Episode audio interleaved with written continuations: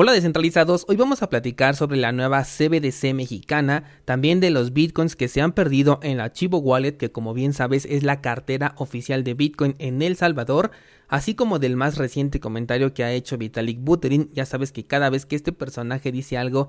es polémica segura, así como también de la llegada de los tokens NFT a las pantallas más grandes que utilizamos. Hola de nuevo y bienvenidos a Bitcoin en español. En este podcast adoptamos la filosofía de una economía sin intermediarios, una interacción económica punto a punto que nos permite transferir valor sin ninguna clase de restricción. Hemos cambiado las cadenas centralizadas que limitaron nuestra economía durante años por cadenas de bloques que entregan transparencia a nuestra interacción económica. Y todo gracias a Bitcoin. Te doy la bienvenida a Bitcoin en español un espacio donde somos libres, somos soberanos, pero sobre todo somos descentralizados. Hola descentralizados, qué gusto me da estar aquí con ustedes nuevamente en este 2022, muy feliz año para todos ustedes y además me emociona bastante ver que muchos estaban esperando el regreso del podcast. De verdad que mil gracias por ese apoyo al contenido que hago para ustedes y por supuesto seguiré no solamente haciéndolo, sino también mejorándolo para todos ustedes. Tengo ya por ahí algunas ideas que estoy poniendo a prueba tanto para el podcast como también para los cursos y que cuando ya estén listos pues voy a comenzar la fase de prueba para ver qué les parece y tomar la decisión de si lo dejamos o no. Otra cosa que les quería decir es sobre la página de minteo de tokens NFT en la red de Cardano, ya que en el último episodio del año pasado les dije que iba a hacer un video al respecto. Sin embargo, tuvimos que solucionar un par de cosillas por ahí para que quedara completamente lista y ya tenemos en este momento la versión beta. Así que por la tarde, el día de hoy, si es que no sucede nada extraño, ahora sí estaré subiendo el video de cómo puedes mintear tokens NFT en nuestra página oficial que estamos haciendo en conjunto con 7pool, que como bien sabes es donde también estamos delegando nuestros tokens ADA para obtener recompensas. Y si aún no estás participando con nosotros, te dejo más información en las notas de este programa. La página de minteo te va a permitir crear tus propios tokens NFT en la red de Cardano a precios completamente competitivos. Por el momento la interfaz es extremadamente simple, cumpliendo completamente la función para la cual ha sido creada. Pero poco a poco vamos a ofrecer más servicios dentro de esta página, así que no dudes en ponerla en tus marcadores, te voy a dejar el enlace también en las notas de este programa. Con respecto al precio de Bitcoin es muy curioso porque desde que me fui de vacaciones no hay mucho que decir, incluso me atrevo a pensar que está prácticamente al mismo precio de la última vez que hablamos casualmente, por lo que todo el análisis que hemos hecho continúa vigente. De hecho ayer te hice un pequeño resumen de cómo nos encontramos al inicio de este año con respecto al precio de Bitcoin. Te comenté que el precio según la estrategia personal que utilizo se encuentra en una tendencia bajista, pero todavía nada está realmente confirmado. El soporte más importante que tenemos en este momento se encuentra entre los 40 y 42 mil. Ya un precio por debajo de estos niveles estaríamos hablando entonces de una caída más fuerte en donde personalmente ya no me atrevería a vender mis posiciones. Por el contrario, en este momento me encuentro en etapa de compra y si sigue bajando entonces seguiré bajo la misma estrategia. Ahora sí, vámonos con las noticias y prepárate doble ración de café porque vamos a iniciar muy cargados. Comienzo contándote una noticia que de hecho no es nueva, es del 29 de diciembre del año pasado, pero no quiero dejar de tocarla. Y es que Banjico, o mejor conocida como el Banco de México, ha dicho abiertamente que está en sus planes el desarrollo de una CBDC, una divisa nacional digital con la cual pretende simular que están al corriente de la tecnología y a la par de otros países que también ya han mencionado estas intenciones. La verdad es que como bien sabemos, las CBDC no son otra cosa que simples divisas tal y como las conocemos hoy en día, pero con el agregado de que no existen en su versión física. Además, son mucho más controlables por parte de los emisores, por supuesto, que el dinero en efectivo e incluso el dinero digital que ya manejamos hoy en día. No hay una verdadera innovación positiva para el usuario final, quien por el contrario tendrá ahora más bloqueos y menos libertad en el uso de su dinero. Por supuesto que será vendido con todo el marketing al revés, diciendo que ahora ese dinero será mucho más seguro para ti, porque ya es rastreable y con ello pues tú ya no te tienes que preocupar por tu dinero, porque ahora lo tienen 100% bajo su control. Lo que también me parece interesante es que hasta antes de esta fecha no se había hablado nada al respecto e incluso se negaba un poco el tema, aunque por otro lado han dejado muy claro que una CBDC es algo completamente diferente a una criptomoneda,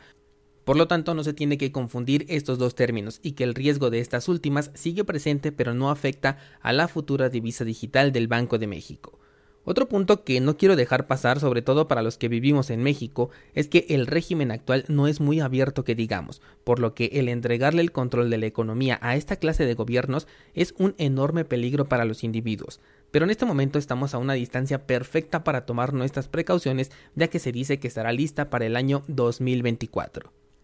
Cambiemos de tema y ahora te quiero platicar sobre una organización descentralizada, recordando antes de entrar en materia que el que se llamen así no significa que realmente sean descentralizadas, simplemente se promocionan como una DAO. Ok, entonces esta organización que se llama de hecho GasDAO quiere recompensar a los usuarios que gastaron mucho dinero en comisiones por utilizar la red de Ethereum. Para ser exactos, busca recompensar a 643 mil usuarios de la red de Ethereum de un total de más de 1.4 millones que son existentes. Este número corresponde de hecho a los usuarios más activos de la red quienes gastaron una mayor cantidad en comisiones en esta red. Lo único que hay que hacer es entrar a su página oficial que es gasdao.org y conectar la cartera con la que mayor interacción en la red de Ethereum hayas tenido durante todo el año 2021. Se van a tomar los datos hasta el día 26 de diciembre y si el acumulado de gasto en comisiones supera los 1.559 dólares, entonces eres elegible para cobrar este airdrop. Este número de 1559 es muy curioso porque se elige en representación de la última actualización importante que tuvo Ethereum, que fue la EIP 1559 o 1559 a la cual le dimos seguimiento durante todo el año hasta su aplicación y es la que convirtió a Ethereum en un activo ligeramente deflacionario gracias a la quema de tokens, aunque su emisión continúa siendo infinita por el momento. Algunas personas se preguntaban sobre la seguridad de conectar su cartera y entregar permisos a esta plataforma que te va a entregar el airdrop, a lo que respondieron que no había nada de qué preocuparse. Aún así, yo siempre te he sugerido que si usas Metamask o cualquier otra cartera de interacción, la enlaces directamente a una cartera en hardware para una mayor seguridad. Además, después de realizar la verificación, si es que no eres elegido para este airdrop, sugiero eliminar los permisos de esta aplicación dentro de tu cartera e incluso si es que eres elegible, una vez que cobres tu recompensa, también sugiero que quites los permisos, ya que por el momento pues ya no será de mayor utilidad, así que no necesita tener una conexión directa hacia tu cartera después de que ya cobres ese airdrop. Si no sabes cómo hacer estos procesos de conectar una cartera en hardware a una cartera de interacción o eliminar los permisos, sugiero revisar el curso que se llama Metamask y otras carteras de interacción en donde te explico todo esto con diferentes carteras en redes como Ethereum, Binance Smart Chain, Solana, Tesos y muchas otras más. Lo vas a encontrar en cursosbitcoin.com. Pasando a otro tema, la cartera Chivo Wallet, que es la oficial del gobierno de El Salvador para incentivar la adopción de Bitcoin en dicho país, ha sufrido muchas pérdidas de fondos, según informan algunos usuarios dentro de las redes sociales a quienes por cierto todavía no se les entrega ninguna solución ni tampoco se les ha dado ninguna respuesta. Según los reportes existen más de 70 casos de fraude y es que no solamente se tiene el problema de la desaparición de Bitcoin en las carteras, sino que también los fraudes a usuarios finales se han elevado con las populares estafas que ofrecen multiplicar tus criptomonedas si es que se las entregas. Este es un proceso pues que yo considero normal dentro del sector cripto el que nos enfrentemos a las estafas porque pues cuando entramos queremos multiplicar nuestro dinero, sabemos que Bitcoin y todas las criptomonedas se pueden eh, multiplicar de una manera entre comillas muy sencilla Así que comenzamos a confiar en este tipo de plataformas o este tipo de empresas fantasma que te ofrecen multiplicar porque creemos que esa es la manera en la que se han conseguido esas grandes, esas enormes ganancias que vemos a veces en las noticias o de las que nos enteramos a través de algún artículo y terminamos cayendo en una estafa. Antes de emitir un juicio sobre este artículo, quiero mencionar que el gobierno de El Salvador, al haber tomado la decisión de convertir a Bitcoin en moneda de curso legal, se ha ganado un sinfín de enemigos que no van a dudar en poner trabas a cualquier cosa que tenga relación con las criptomonedas y este gobierno, por lo que mucho de lo que vamos a ver alrededor de este año sobre El Salvador en terreno cripto podría llegar a estar incentivado, así que hay que tomar toda la información que hablemos sobre esto con mucha precaución.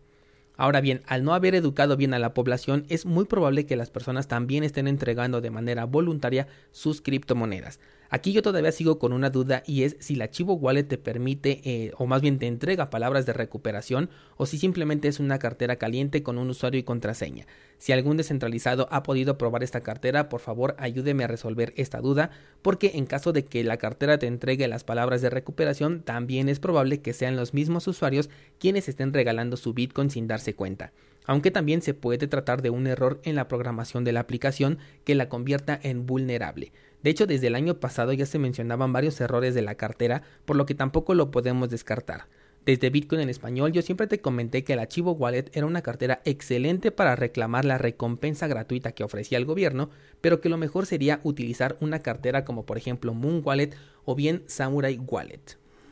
Sobre ambas carteras puedes encontrar mucha información también en cursosbitcoin.com por si quieres aprender a utilizarlas.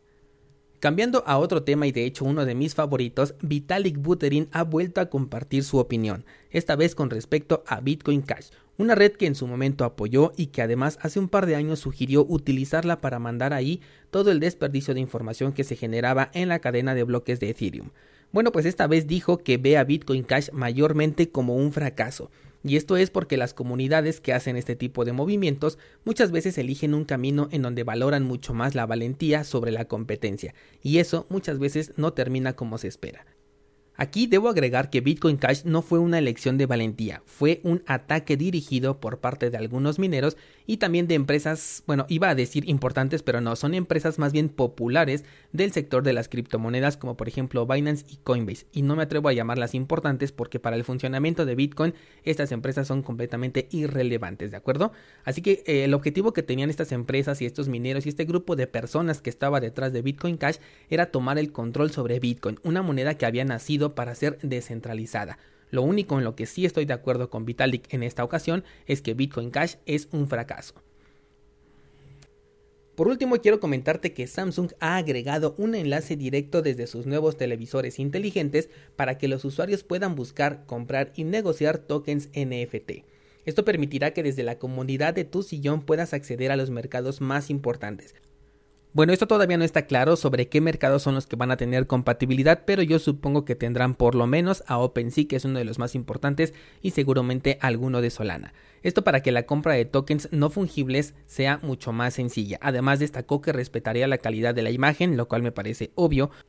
considerando que si la modificara pues ya la representación visual sería completamente distinta a la que se ha adquirido y seguramente tendrá alguna función como por ejemplo un portarretratos aunque este sería de tamaño familiar o bien una presentación de diapositivas para que puedas ver tus colecciones de tokens NFT mientras el televisor se encuentra en modo de reposo y además quedaría también como un bonito cuadro interactivo donde podrías exhibir tus posiciones digitales. Tal parece que los tokens NFT todavía nos van a acompañar durante este 2022, así que no estaría mal que los consideraras en tu actividad cripto porque tal parece que siguen en tendencia. Lo que no sé es qué tan cómodo podría ser visitar un marketplace desde tu televisión, sobre todo si lo comparamos por ejemplo con un smartphone o una tablet en donde buscar es mucho más sencillo. Aunque bueno, podremos darnos una idea más o menos de cuando buscamos una película en Netflix.